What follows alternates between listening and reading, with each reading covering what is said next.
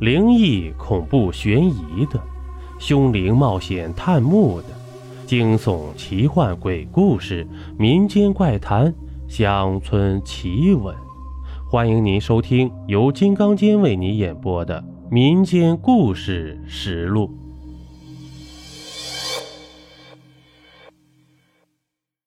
这一集呀，咱们讲一个冤魂不散的故事。又是那句话。奶奶的，真他妈烦人！这阿呆啊，很恼火的走出了家门。本来呢，今天该是他休息，可恶的是江明那个混小子竟然请假了。公司打电话说呀，有大神让他赶紧去上班。尽管十分的不愿意，但是为了生计，这阿呆呀也只能发发牢骚。现在啊，全球经济大萧条。能有个工作就不错了。阿呆是在一家殡仪馆上班，他的工作呢就是送走那些大神。本来啊，他的工作很轻松，直接将那些大神推进去，然后一摁电门就可以了。扫灰有专人在做，可是啊，讨厌的厂长为了提高效益，竟然跟刑警队的人接上头了。此后，一些无头案、奸杀案的尸体处理就交给了阿呆和他的工友。这些呀，已经够他烦的了。可是家里的外婆竟然还喋喋不休的让阿呆回家之后第一件事便是上香，说什么只有上香才能消灾难。刚才他一出门，外婆就赶忙拉着阿呆上香。这阿呆一阵厌烦的，匆匆的走了出来。此时已经是凌晨了，阿呆很是恼火的开着车来到殡仪馆。这工友李胖子已经把车准备好了，见了阿呆便问道：“走吧，新春公园。”开上拉尸车，阿呆一肚子的火。这个车不知拉过多少尊大神了，反正啊。阿呆已经麻木了，要不是为了生活，打死他他也不干这活。阿呆熟练地驾着车驶上公路。午夜，周围很是安静，只有路灯下偶尔有过夜加班的出租车经过。这阿呆放开胆子，加大马力，尽情地狂奔。路上，李胖子点了根烟，给他说起发生的事儿。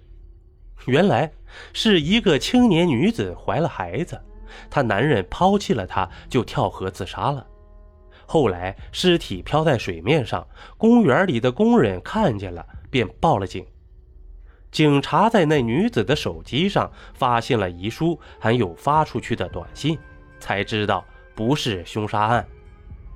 既然这样，也就没法立案，草草结了案，便通知我们去拉尸体。然后再让他家人前来认领。靠，傻逼玩意儿！他不要你，难道就没人要你了？日他奶奶！世上又多了一个光棍操！这阿呆啊，一听就发火了。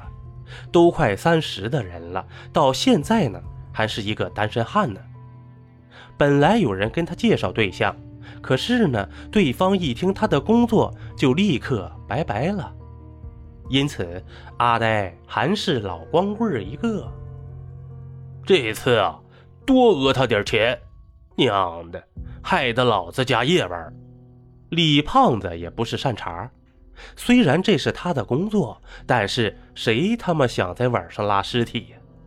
大半夜的拉个尸体在街上，多瘆人。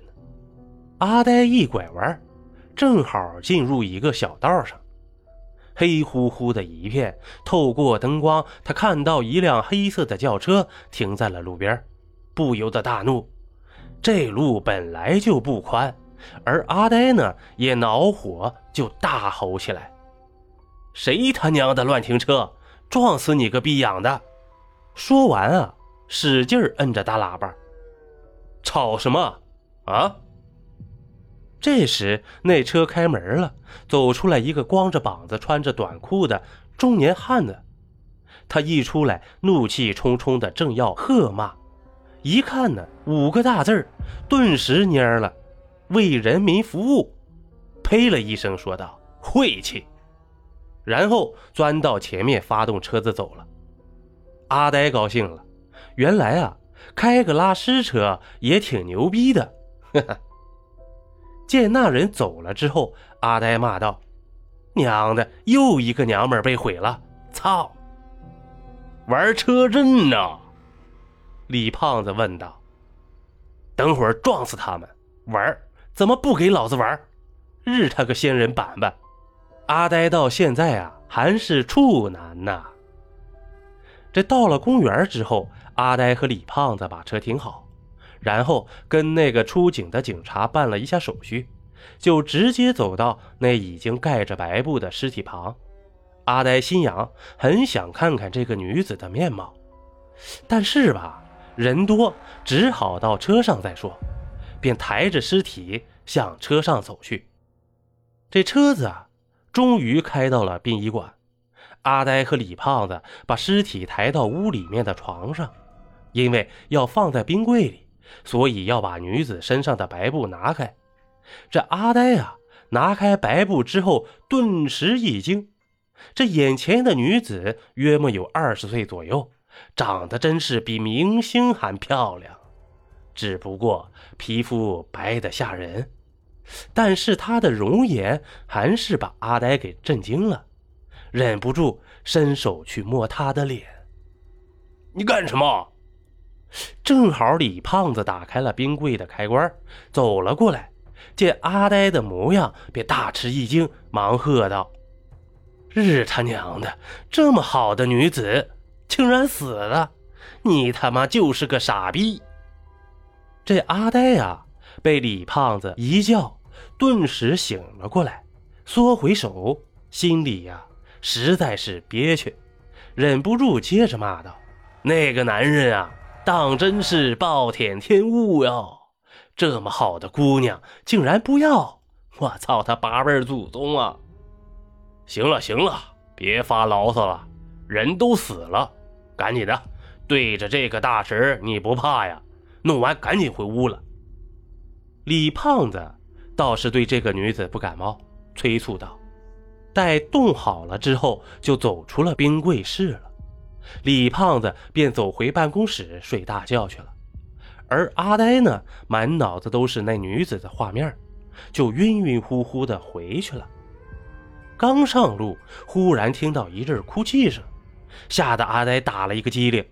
此时呢，阿呆开的是他新买的比亚迪小三儿，听那哭声，应该是自己的车里，不由得出了一身冷汗。